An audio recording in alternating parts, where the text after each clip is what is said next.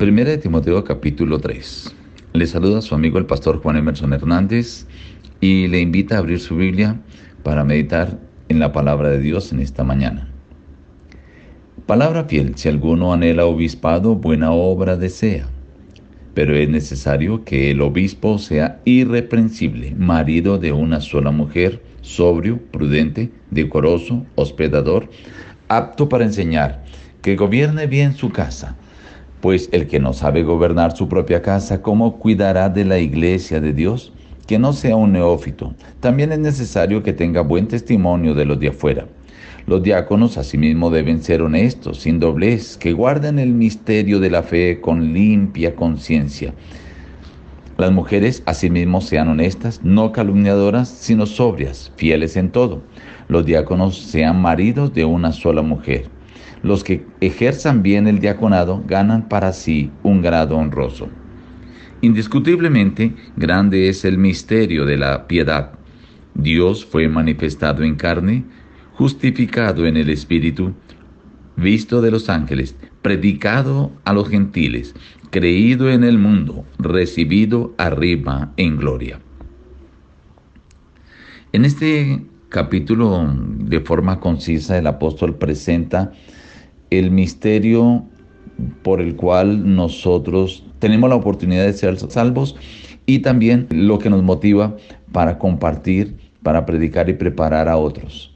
Pero también el apóstol describe de forma sucinta algunas de las cualidades de los que ejercen liderazgo en la iglesia. Primero habla de los obispos, los que presiden, los que supervisan, llamados también ancianos y describe allí algunas características. Entre ellas dice, deben ser aptos para enseñar, que gobiernen bien su casa, dice también, que tengan buen testimonio de los de afuera, irreprensibles, maridos de una sola mujer, prudentes, hospedadores, entre otras cualidades.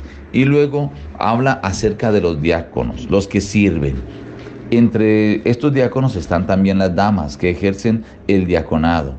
Y dice que deben ser honestos, sin doblez, que guarden el misterio de la fe con limpia conciencia, que las mujeres sean sobrias, no calumniadoras, fieles en todo. Igualmente los diáconos deben ser maridos de una sola mujer y dice que ganarían para sí un grado honroso. Estimado amigo y oyente, el Señor te tiene a ti para servir en este misterio grande, maravilloso, el misterio de la salvación, ejercido y dado a los hombres a través de Cristo Jesús, quien hizo todo para que tú y yo podamos ser salvos. Ahora está la oportunidad para que sirvamos en la causa de Dios. Estimado amigo, tú también puedes servir. Si no como diácono, entonces como obispo. Si no como obispo, entonces en el diaconado. Pero es una manera de ganar un grado honroso ante el Señor. Dice, el que anhela obispado, buena obra desea. Pero hay unas cualidades, unas características. Esas debemos pedirlas al Señor para implementarlas en nuestra vida de tal forma que podamos servirle de todo corazón. Si alguno de nuestros amigos desea servirle al Señor, Hoy es la oportunidad. Llena tu vida de estas cualidades y colócate en las manos del Señor y el Señor te usará. Si no tienes estas cualidades, pero deseas servir, deseas contribuir en este misterio de la salvación, entonces ponte en las manos del Señor y el Señor te dará las capacidades para servirle en su causa. Nos despedimos en esta mañana diciéndote, busca a Dios en primer lugar cada día y las demás bendiciones te serán añadidas.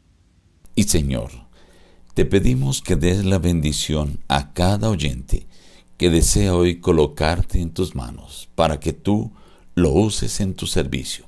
En el nombre de Jesús. Amén. Que Dios te bendiga.